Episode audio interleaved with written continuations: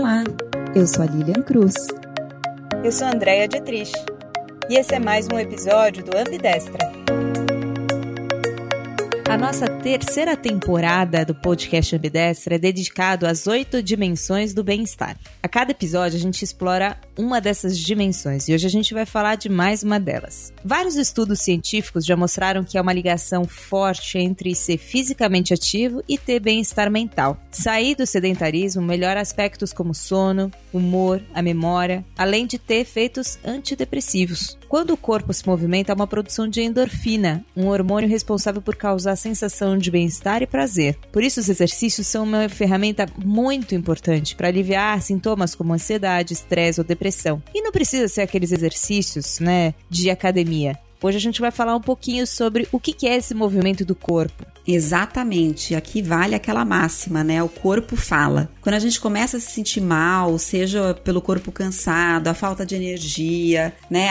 Até mesmo aquela dificuldade do nosso sistema imunológico em defender o nosso corpo de doenças, de infecções, esses são alguns sintomas de que algo não tá legal e a gente precisa corrigir. E esses podem ser sintomas desde uma falta de exercício, uma alimentação desequilibrada, é, a falta de sono ou até mesmo algo mais profundo dentro de nós que precisa ser equilibrado.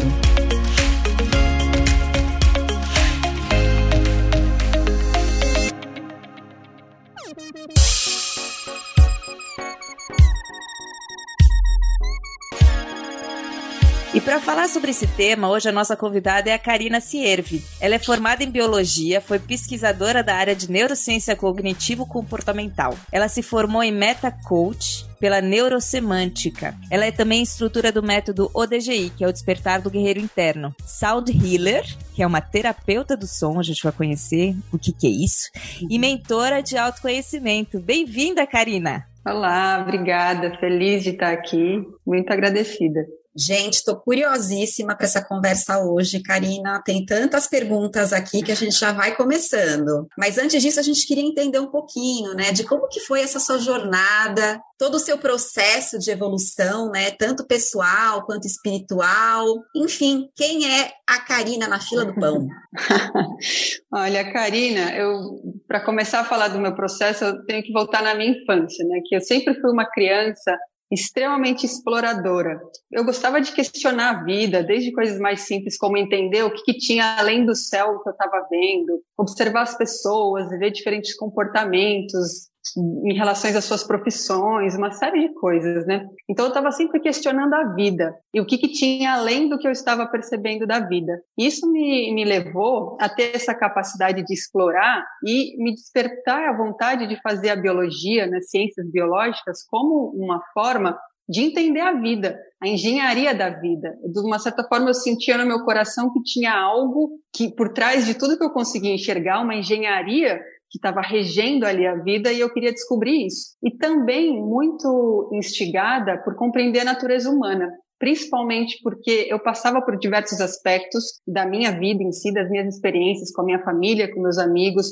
via pessoas diferentes de mim e eu queria entender o que, que era tudo isso, né? Por que tinham tantas pessoas respondendo às situações da vida de forma diferente? E eu tinha uma irmã que era tão diferente de mim e a gente estava no mesmo ambiente, com os mesmos pais, né? Então eu fui buscar na biologia essa compreensão da vida. Tanto que logo que eu me formei, eu passei um tempo estudando neurociência cognitivo-comportamental motivada a explorar ainda mais esse campo e principalmente uma coisa que, que me levava a esse estudo era compreender as minhas dores. Então, eu queria buscar respostas para elas e como que eu modificava coisas que para mim eram desconfortáveis. Então, o meu processo, tanto profissional como desenvolvimento pessoal, começou aí, né? entendendo essa natureza humana. E aí, é, um tempo do, no, na neurociência, eu comecei a sentir uma vontade de explorar outras, outros processos e fui para entendimento do corpo, né? como que o corpo influencia no nosso estado emocional, físico,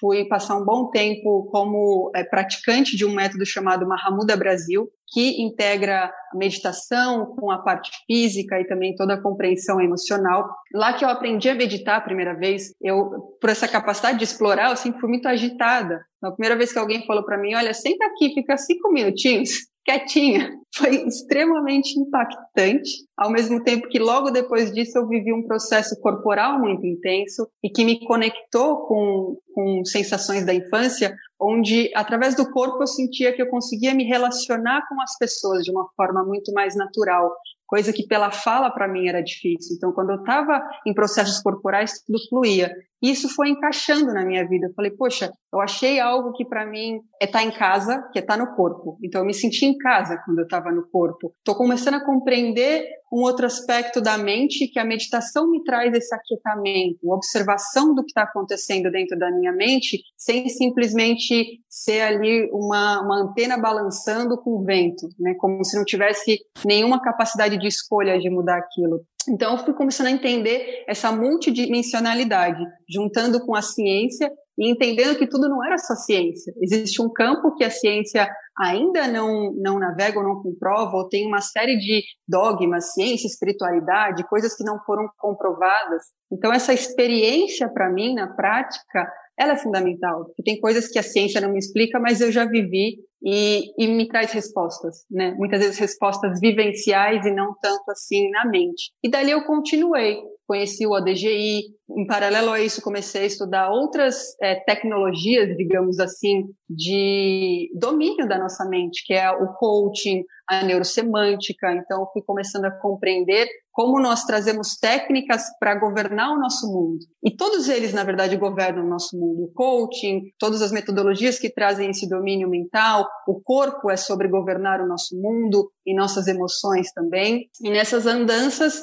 eu cheguei num certo momento ao som. E ele tem tudo a ver com absolutamente tudo que a gente acabou de falar, porque o som é vibração, e o corpo é vibração, o pensamento é vibração, uma emoção é vibração. Então foi um, um fechar aí de um ciclo muito poderoso de começar a integrar todas essas ferramentas em prol do que eu chamo de aprimoramento interno, né, de domínio interno. E aí uma coisa bonita assim na minha história é que o meu avô é, materno, ele era músico. E para mim, o um momento mais impactante da minha infância era assistir o meu avô tocar porque ele, quando ele estava fazendo isso, ele estava num brilho, numa expansão, que eu começava a olhar para as pessoas que estavam junto com a gente e eu via todo mundo sorrir, era naturalmente. Ah, as pessoas começavam a sorrir e brilhar junto com ele. E aquilo me chamava muita atenção. Nossa, uma experiência tão diferente do que eu costumo viver no dia a dia. E o meu vô era uma outra pessoa, parecia para mim uma outra pessoa quando ele tocava. Era diferente do vô que muitas vezes estava correndo atrás de mim para me obrigar a fazer a lição, para me dar bronca porque eu fazia alguma coisa errada ou aquele meu avô que às vezes estava num momento emocional descrente da própria profissão dele, porque ser músico, né, culturalmente tende a ter uma depreciação. Falava-se muito na minha família, ah, coitado do seu avô é músico. Então tudo isso na minha infância eu falava, nossa, mas é tão poderoso o que ele faz, e como assim, coitado dele por ser músico? E quando eu conheci a música como terapia, é como se, uau, isso unisse e viesse uma grande resposta, assim. Porque eu vi o meu vô verdadeiro, e isso para mim é a grande potência do ser humano. Quando nós somos verdadeiros, quando nós estamos a partir do nosso coração fazendo algo que realmente tem sentido, isso talvez seja a forma mais poderosa de modular a nossa mente, as nossas emoções, de se manter num estado de bem-estar, de se manter num estado de realização, em que eu sou quem eu sou de fato e eu acho formas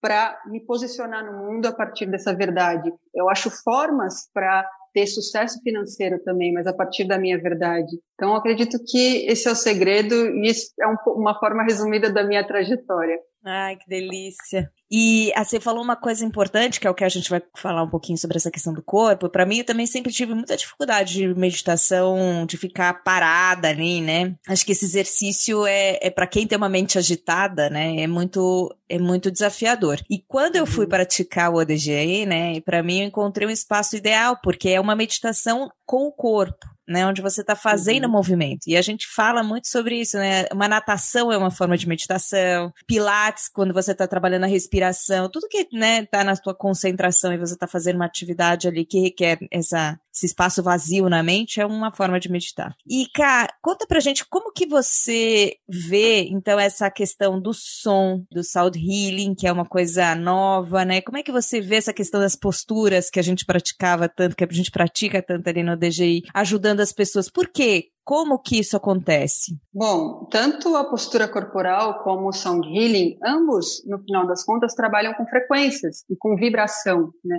Vibração até a forma mais fácil da gente compreender, porque um som é uma vibração. O nosso corpo tem uma vibração, a nossa mente tem uma vibração, as emoções têm uma vibração. Então, ambos são ferramentas de modulação dos nossos estados. Uma postura corporal, por exemplo, é uma forma de eu ajustar um estado interno. Muito simples compreender isso pensando num rádio. De repente eu ligo ali o rádio e está tocando uma música que me causa um pouco de medo, de angústia, né, um aperto no peito, falo, nossa, essa música não tá legal. Aí eu posso fazer o quê? Pegar e até o rádio, mexer no botãozinho, mudar a frequência, achar uma outra estação e de repente eu acho uma estação que me dá calma. Ufa, aqui eu consigo mais respirar com calma, né? E nós podemos fazer isso através do nosso corpo, movimentando ele ou entrando numa postura. Nós podemos fazer isso através da respiração, que envolve o corpo também, é um processo corporal, ou usando outras ferramentas externas de transformação de frequência, que é o som. Né? Se eu toco uma taça tibetana aqui com um som grave, que é o som que nos conecta com a terra, e tem uma frequência específica de conexão com a terra, a tendência é eu me acalmar. Eu vou despertar essas frequências no meu corpo e provavelmente eu vou tirar o excesso dos pensamentos e descer um pouco essa energia mais para as minhas pernas, mais para essa parte baixa que é a conexão com a terra. Então, é uma forma de equilibrar frequências. E aí é importante a gente entender que dentro desse aspecto da modulação dos nossos estados, nós temos dentro de nós todas as ferramentas para fazer isso. Então, existe um comandante aqui dentro de mim. Eu sou o comandante desse navio, na verdade, né? Eu não preciso é, simplesmente perceber um estado mental negativo e só ficar naquilo. Eu tenho ferramentas para modular. E aí é, começa esse trabalho de aperfeiçoamento, de conhecer as suas ferramentas, de buscar. O corpo tende a ser a forma mais fácil, porque quando eu estou mexendo o corpo, inevitavelmente a minha presença vem para o corpo. Um estado de agitação mental é justamente um estado que eu estou fora do corpo, de uma forma simples de falar. A minha atenção está muito ligada ao campo mental, que dentro do, do entendimento do song healing, da terapia sonora, o campo mental representa o elemento vento, que é esse movimento constante, ele pode estar suave, mas pode estar agitado. Né? Então, quando eu movimento o corpo, eu trago a minha atenção para o corpo e saio desse campo mental e começo a equilibrar minhas frequências. Eu já me percebo num estado diferente, já me percebo num estado mais calmo, porque eu estou tirando esse excesso daqui e equilibrando essas energias. A respiração faz isso, tanto para o lado agitar como para o lado acalmar. Eu posso respirar ofegante como um nadador quando ele está se preparando para os 50 metros, o que ele faz? Respiração caótica, porque ele precisa de energia. Então ele vai ter que ter um tiro muito rápido e muita energia para aquilo. Então ele gera aquele caos no corpo dele para agir. Ao mesmo tempo que, se eu preciso me acalmar, eu trago a respiração aqui para a região do umbigo, começo a respirar exatamente nessa região, não faço a respiração completa, o que eu estou fazendo? Acessando o parasimpático, que é dificílimo da gente acessar normalmente, inevitavelmente a gente vai disparar no nosso corpo tudo que está relacionado com relaxamento. Então a gente muda os hormônios, a gente muda a frequência respiratória, o que chamamos de variabilidade cardíaca. Quanto maior a nossa variabilidade cardíaca, que ela é alcançada pelo domínio da respiração, mais fácil eu volto de um estado de estresse. Eu não deixo de ir num pico de estresse. Um meditador, ele não é que ele não acesse o estresse. Um meditador, ele acessa, mas ele consegue voltar para o equilíbrio dele muito mais rápido. Então, esses benefícios são gerados através do nosso corpo, do domínio das nossas ferramentas, movimentação corporal, respiração. E o sound healing, ele é um aporte para me ajudar a harmonizar tudo isso. Quando eu estou em desequilíbrio, o som me harmoniza. Se eu coloco uma música super tranquila, ela me ajuda a tranquilizar. Eu vou despertar essa energia dentro de mim. Se eu coloco uma, uma música agitada, eu vou agitar. E aí a pérola e a sacada, né? O som, ele está dentro de nós. Eu, existe o aspecto do sound healing terapêutico, que é, são todos esses instrumentos que estão aqui, mas onde está o nosso instrumento terapêutico de som? No complexo de cordas vocais. Nós temos um aparelho de sound healing dentro de nós. A nossa voz é esse aparelho poderoso. Se eu não me expresso, inevitavelmente eu já estou desequilibrando a minha energia, o meu estado emocional, o meu estado físico. Quando eu não me expresso, existe energia acumulada no meu corpo existe bloqueio, a energia não flui, eu, a minha concentração é menor, minha capacidade de criatividade é menor, a minha capacidade de ir a um pico de estresse e voltar é menor, porque eu já estou em desequilíbrio. Ao passo de quando eu me expresso, né, eu dou vazão à minha melodia, que é essa minha voz, é a minha essência, eu naturalmente estou equilibrando o meu corpo. Então nós temos esse aparelho de sound healing dentro de nós também, é importante tomar posse dele. Uau, que interessante, gente. Nossa, e toda essa conexão que você traz, né, por ter, acho que a base da biologia, né, linkando aí com todas essas tecnologias é muito interessante.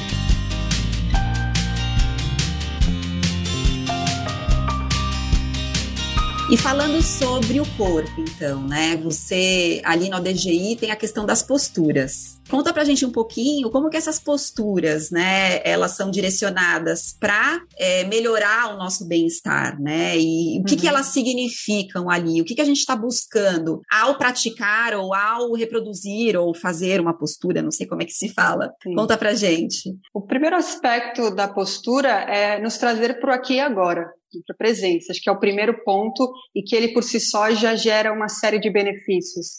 E nós estamos precisando desse cultivo da presença. Então, nos traz para o nosso corpo. E cada postura normalmente traz uma qualidade. Então, nós escolhemos qualidades positivas que nós precisamos trabalhar hoje. Uma delas é a qualidade, por exemplo, do empoderamento. Né? Tem posturas de poder, mas não todas relacionadas ao empoderamento, que é, por exemplo, o cultivo da confiança. Nós precisamos de confiança para nos mover na vida, de segurança. Então, uma postura que traz essa qualidade da segurança, ela faz com que o nosso corpo inteiro receba essa vibração da confiança. Vibração é energia, nós somos 70% água.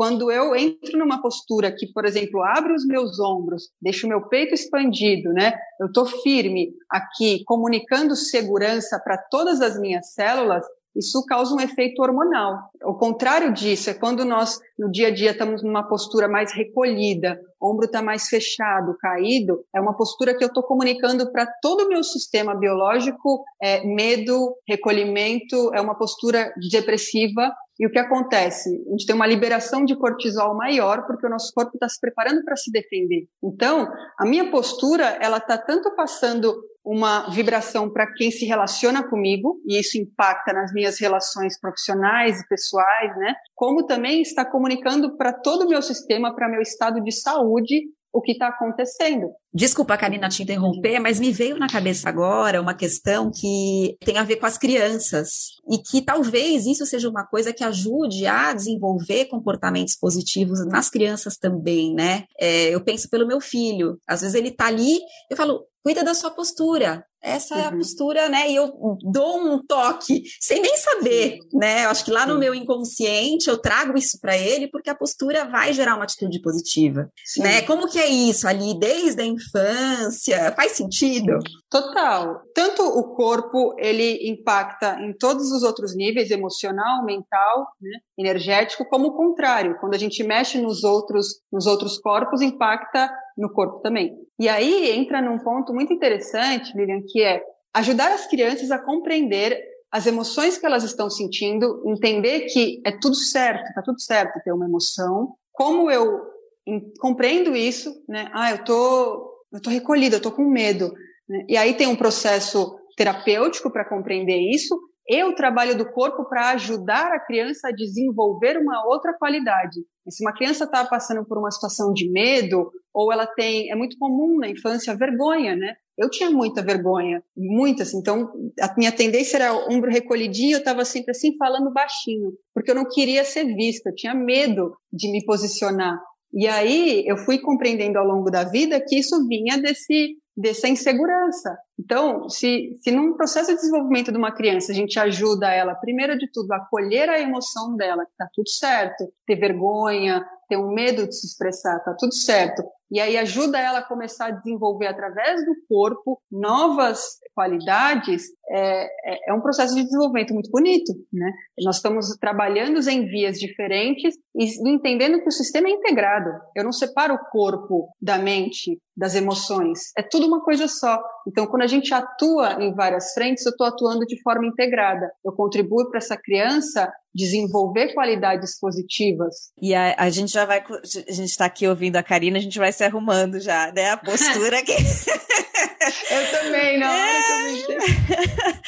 E, e, e, cá, como é que a gente pode, por exemplo, eu tive um problema sério que é, nos últimos, nesse último ano de sono, né? Então, isso tá. foi um aspecto do corpo dizendo, cara, tem alguma coisa errada aqui, né? E a pandemia trouxe isso de forma muito forte, esse foi um dos principais sintomas. Como é que a gente pode prestar atenção nesses sintomas? Que é outra coisa que eu tive também, queda de cabelo nesse uhum. processo. Então, esse é outro sintoma físico que, uhum. que, a gente sentiu e que a gente viu que muita gente, muitas pessoas estão passando por isso, né? Quais são esses sintomas que a gente tem que ficar. que o corpo te traz para você falar, putz, você tá precisando reequilibrar alguma coisa aqui não tá, tá fora do eixo. Como que a gente pode perceber Sim. isso? Isso eu, eu chamo essa habilidade de escuta interna que eu acredito que é uma das habilidades mais necessárias hoje em dia, né? Eu acho que é importante a gente saber ler e escutar tão bem, a gente escuta os nossos negócios, escutar o nosso corpo, as nossas emoções.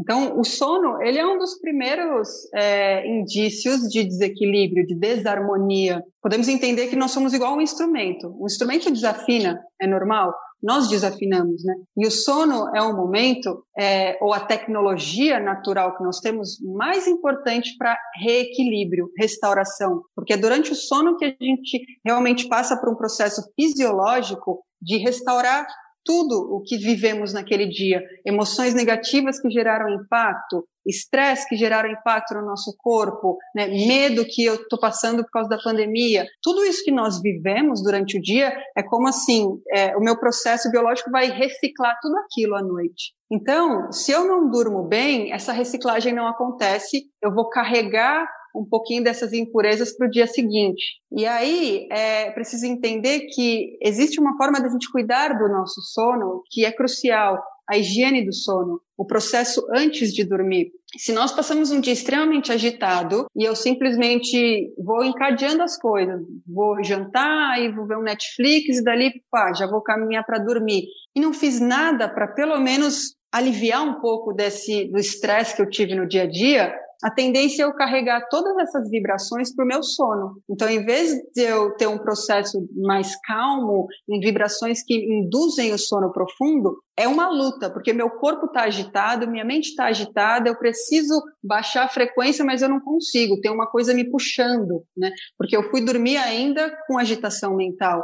Então, um processo de, primeiro de tudo, perceber isso. O meu sono não está bem, ok. Então, vamos começar a escutar o que está acontecendo. Como que eu estava quando eu fui dormir? Como foi o meu dia anterior? Eu fiz alguma coisa antes de dormir para baixar minhas frequências? Tomei um banho quente, né? fiz um chazinho ali e li um livro, fiz cinco minutinhos de respiração, alguma coisa para mudar a frequência igual o rádio, né? Eu saio do modus operandi de trabalho e vou entrar agora no modo de relaxamento. E isso me faz lembrar é, a importância de entender o que é relaxamento na nossa cultura. Se a gente joga no Google, os sinônimos para relaxamento são desleixo, falta de atenção, então, um dos aspectos mais importantes que tem a ver com qualidades do feminino, que o relaxamento está relacionado com qualidades do feminino, feminino que, que tem entre todos nós, homens e mulheres, não é uma questão de gênero, é uma questão da energia que existe em todos nós, que é o relaxar, porque quando eu relaxo, eu solto, e quando eu solto, tudo que está em excesso e não faz sentido para o meu corpo,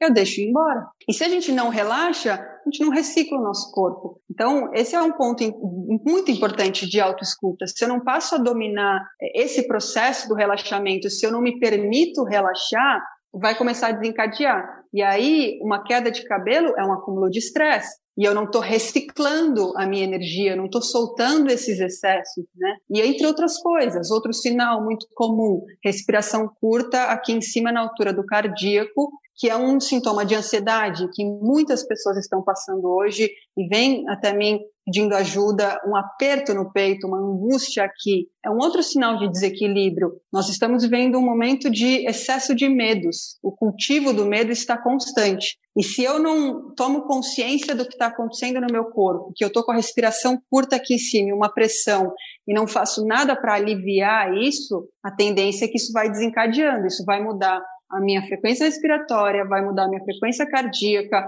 vai mudar uma série de questões hormonais, o meu suor muda porque eu vou começar a manter esse estresse contínuo e esse estresse contínuo, a gente já tem um nome para ele, né? Burnout. É um dos nomes que nós usamos para esse estresse agudo, esse acúmulo de estresse. Então, passar a perceber e buscar ajuda se eu ainda não tenho essa compreensão mais profunda de leitura, mas eu percebi que o meu sono não está bom, eu preciso procurar ajuda. Medicina chinesa, um terapeuta, é, homeopatia, alguém que, que, que, domine de meditação e respiração, ou processo corporal, né? por exemplo, o DGI, ou qualquer processo que trabalha com o corpo, me permite soltar essas energias em excesso. O corpo, ele traz esse processo da catarse. O que está em excesso, eu consigo soltar e reequilibrar. Então, isso vai me fazer dormir melhor, quando eu modulo as minhas frequências, quando eu faço uma terapia de sound healing que me harmoniza, eu naturalmente vou dormir melhor, eu vou estar melhor no dia seguinte e a gente vai reciclando, né? reciclando de uma forma natural e quem ensina isso é a natureza. Basta é... sentar e começar a observar eu comecei a fazer um pouquinho de aula de dança do ventre também. Você vê, né? Dança é uma dança qualquer, né? Online, tá fazendo aqui. E é uma coisa que você, que eu saio tão, tão mais leve ao, ao, longo da aula já vou ficando com sono, assim, porque você vai soltando, né? Isso. Você vai. Então, qualquer tipo de dança também pode trazer isso, né? Pode ser fácil, né? Sim. E, e o segredo é procurar o que você se identifica. Não tem um processo é. corporal que é aquele que acabou. Então, é importante cada um procurar o que se identifica. É uma dança, é correr, enfim. E achando esse, esse momento de sintonia, né? E a sintonia mente, corpo e espírito, né? Porque acho que a gente, de novo, aqui enfatizando, está trazendo todas as dimensões do bem-estar, né? E você trouxe justamente como o bem-estar físico vai interferir no seu bem-estar emocional, ou o seu bem-estar emocional vai impactar no, no bem-estar físico, ou seja, a gente é um ser integral, né? A gente está com tudo ali interligado, né? Então, o que, que você acha que pode ajudar e trazer as pessoas para talvez encontrar a sua trilha de práticas, corpo, mente, espírito, que são práticas diferentes, numa mesma prática você consegue cobrir tudo. Como que você enxerga isso? Que dica que você daria? Olha, eu sou extremamente a favor de explorar. Sinto que não tem uma coisa que resolve tudo. Existem várias técnicas que trabalham ser integral, mas tem um aspecto que é individual, que é essa sintonia. Né? Nem todo mundo gosta de dança do ventre. E isso, ok, tá tudo certo. Mas eu nunca achei que, dança... eu, que eu gostaria, viu?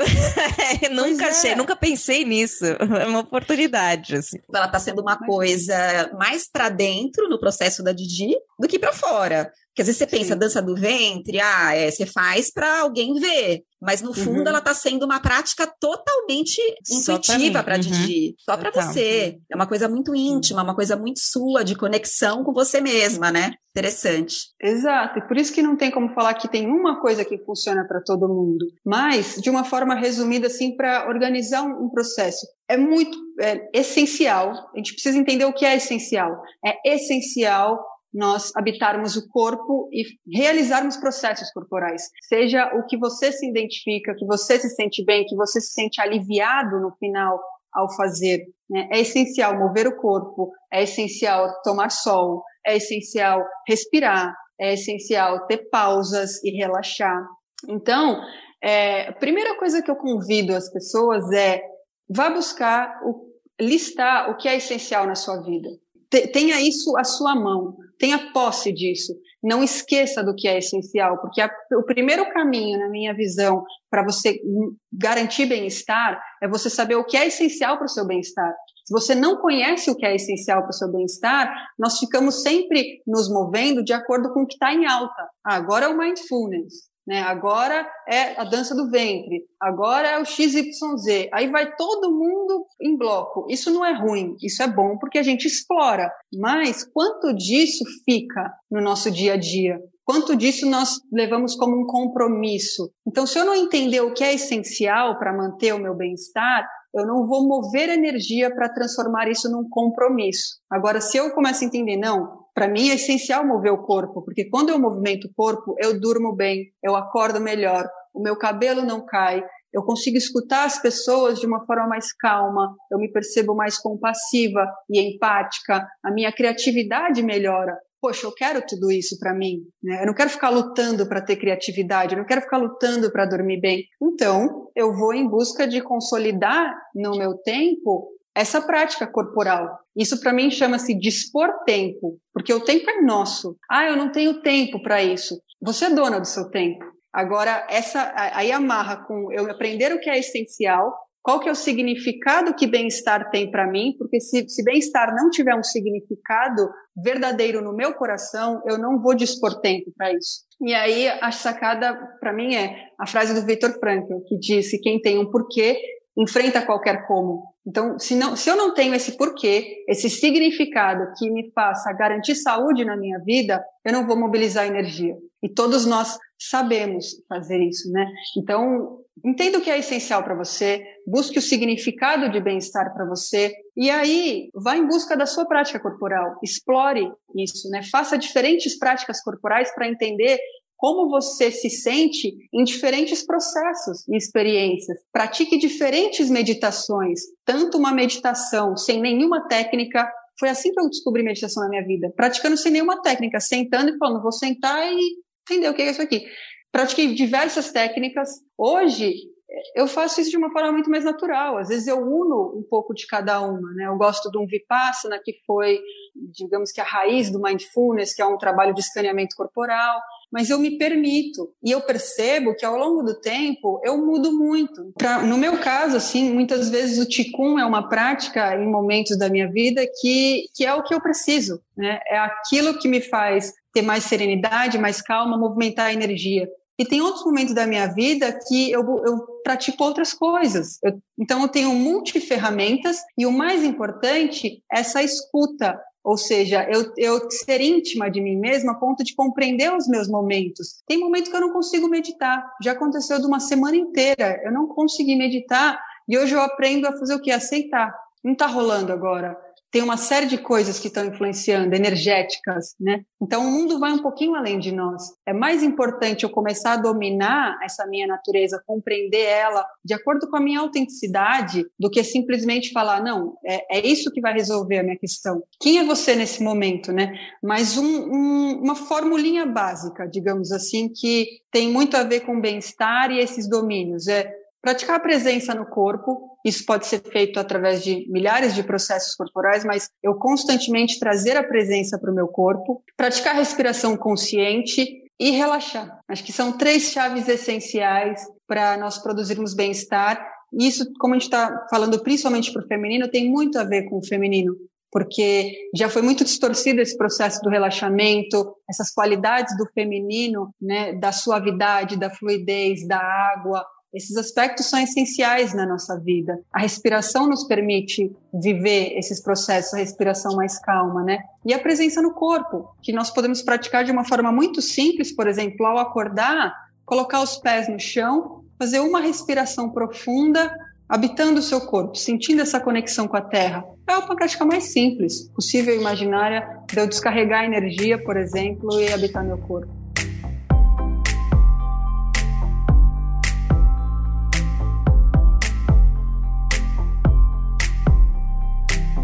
Essa é a sua dica de ritual? A gente sempre termina ter, pedindo aqui uma, uma prática. Sim, uma delas. Eu sinto que é, esse é o caminho que eu mais tenho conseguido ajudar pessoas, né? Então, eu diria assim, coisa básica. Todo dia pratique o que nós chamamos de aterramento. O que, é o aterramento? Aterramento é o princípio básico da presença. O Qigong traz isso na medicina chinesa, que é os pés em contato com a terra e a presença dentro do meu corpo. Então, eu tenho uma postura do, do DGI que traz isso, que é muito simples, onde eu me sinto como se fosse uma árvore, né, com os pés enraizados no chão, eu posso fazer aqui, e eu trago durante alguns instantes essa atenção para o corpo, atenção para os pés tocando o chão. Na minha opinião, isso é essencial todos os dias. Você pode fazer isso ao acordar e antes de dormir. Isso vai te trazer presença, isso vai te trazer mais calma no corpo e vai te ajudar também a descarregar excessos de energia. Pode ser feito também quando a gente percebe no, no decorrer do nosso dia que eu me perdi muito nos pensamentos, ou eu estou super agitada por alguma coisa que vai acontecer. O que eu faço? Dois minutinhos dessa postura corporal de presença, de aterramento, já me faz aliviar esse, esse excesso de agitação mental e voltar para o corpo. Então, eu diria essa postura de presença, de aterramento, e segundo, praticar uma respiração de relaxamento. Eu estava falando aqui, Cá, que mais uma coisa que a pandemia ensinou, né? É, até o sound healing ser feito remotamente, né? Como que a gente pode aí usar a tecnologia para ajudar a, a, a, fazer a prática acontecer, né? Mesmo sem ser presencial. Muito Sim. bom. Inclusive, eu, eu não fazia práticas online de sound healing, né? E aí comecei a fazer banhos sonoros assim, e as pessoas relatam que sentem a vibração no corpo. Impressionante. Interessante, muito bom. A Cá também uma vez eu fiz com ela, ela colocou um pandeiro com um som de chuva, assim, no corpo. Você sentia aquilo, é maravilhoso. Aí, cara, o que eu queria também te deixar aqui de convite é se você tiver algumas dessas pílulazinhas que você queira disponibilizar pra gente, a gente ao longo da semana coloca para as pessoas fazerem as práticas com o som, com o seu som. Vai ficar o é. máximo, vai ser muito legal. Tenho, e até levando legal. pro teu podcast. Você tem um podcast, né, que você também grava. Sim. Eu tenho algumas práticas bem legais que eu passo para vocês, tanto de meditação guiada, tem uma que é justamente para relaxar antes de dormir, vai ser bem bom. Ah, que delícia.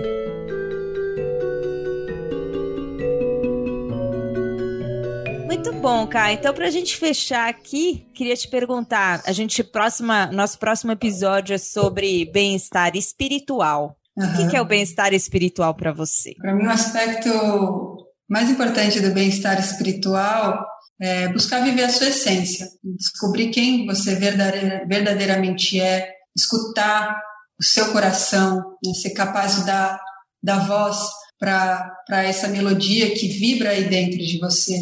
Acredito que o bem-estar espiritual está diretamente ligado à autenticidade e à coragem de ser quem você é. Que lindo! Muito bom. Maravilhoso. E para quem quer se aprofundar, Cá, alguma leitura, algum conteúdo adicional, algum curso, algum livro, que dica você deixa aqui? Olha, são muitos. Primeiro, a dica é comece a explorar o seu corpo, né? volte a, a, navegar nesse mundo. E de leituras, tem algumas assim que acho que podem ajudar bastante nesse momento a entender tudo que influencia nesse domínio mental, emocional, né? Eu gosto muito do, do livro que chama Despertar da Nova Consciência, do Eckhart Tolle, que ele também escreveu aquele Poder do Agora. Então, isso é uma forma da gente entender o que está acontecendo, a nossa, o nosso poder né, vibracional, o nosso poder de criar realidade, tudo influencia isso. E outro que eu gosto muito também, que é de um biólogo, que chama Biologia da Crença. Esse livro está bem famoso, inclusive, ultimamente, e ele quebra a teoria de que muitas coisas da nossa vida são determinadas pela genética. Então, traz o conceito da epigenética e como, na verdade, o meio em que a gente vive, como a gente se relaciona com ele, determina os nossos processos internos. Então, é uma forma muito interessante de entender que não é puramente genético, que muitas vezes você muda suas crenças, compreende as suas crenças, muda as suas crenças, entende os seus comportamentos e muda os seus comportamentos, isso é uma forma muito poderosa de mudar é, o seu estado físico, mental, emocional, energético e gerar saúde de fato. Então é bem legal esse livro. E completaria com uma terceira dica. É, esse para mim é um dos meus livros preferidos. E é uma forma de entender que tudo que a gente está compreendendo agora de vibração, de criação de realidade, na verdade é muito antigo. Inclusive o sound healing não é uma terapia nova, acho que é a terapia mais antiga, né, é milenar, e que é o Kaibalin, que é a parte da filosofia, digamos assim, né, a compreensão da filosofia do Antigo Egito, por exemplo, porque lá que, que nós temos os primórdios da compreensão do que é vibração, que nosso pensamento é vibração, o que é polaridade e como nós podemos modular tudo isso. Então, o Caibalion, ele diz logo no começo que é o berço também da psicologia, da astrologia e de vários outros saberes. Esse é para quem quer realmente se aprofundar, gosta desses estudos e quer começar a dominar um pouquinho desse campo. Muito bom! Então a gente está fechando. Se tem algum conselho, algo que você queira dizer aqui para a gente fechar? Sim, principalmente nesse momento que nós estamos vivendo, Acredito que um conselho que tem me ajudado muito é trazer uma presença amorosa para o nosso coração. Né? E isso significa acolher o que nós estamos vivendo, principalmente as nossas dificuldades. Né? Estamos vivendo um momento extremo, é, então não se cobre em estar presente, mas sempre que você lembrar da presença, traga ela com amorosidade para você. Então não se cobre de estar bem, de não ter medo, de não falhar mas acolha tudo que você está passando, né? acolha o seu corpo, acolha as suas emoções, acolha os seus processos mentais. Eu acredito que esse é, é um grande passo para gerarmos bem-estar na nossa vida.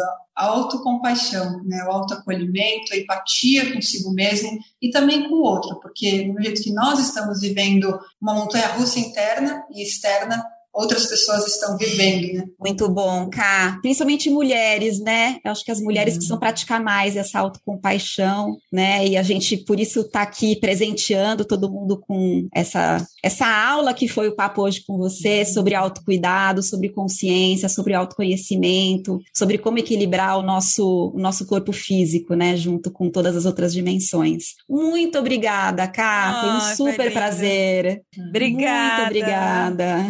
Obrigada, Cá, foi sensacional. Ah, Vamos obrigada. ficar sempre por perto, hein? Que gostoso. Sim, Muito eu bom. Eu que agradeço poder estender isso a mais pessoas, né? Para mim, minha paixão na, na, minha vida é a compreensão da nossa natureza e ajudar as pessoas a dominarem as suas naturezas. Então é uma alegria enorme estar aqui, ver esse projeto acontecer, estar tá ajudando a disseminar esse conteúdo para mulheres. Né? Nós precisamos amar a nossa natureza feminina, amar tudo que compõe a natureza feminina e eu estou muito honrada, muito grata.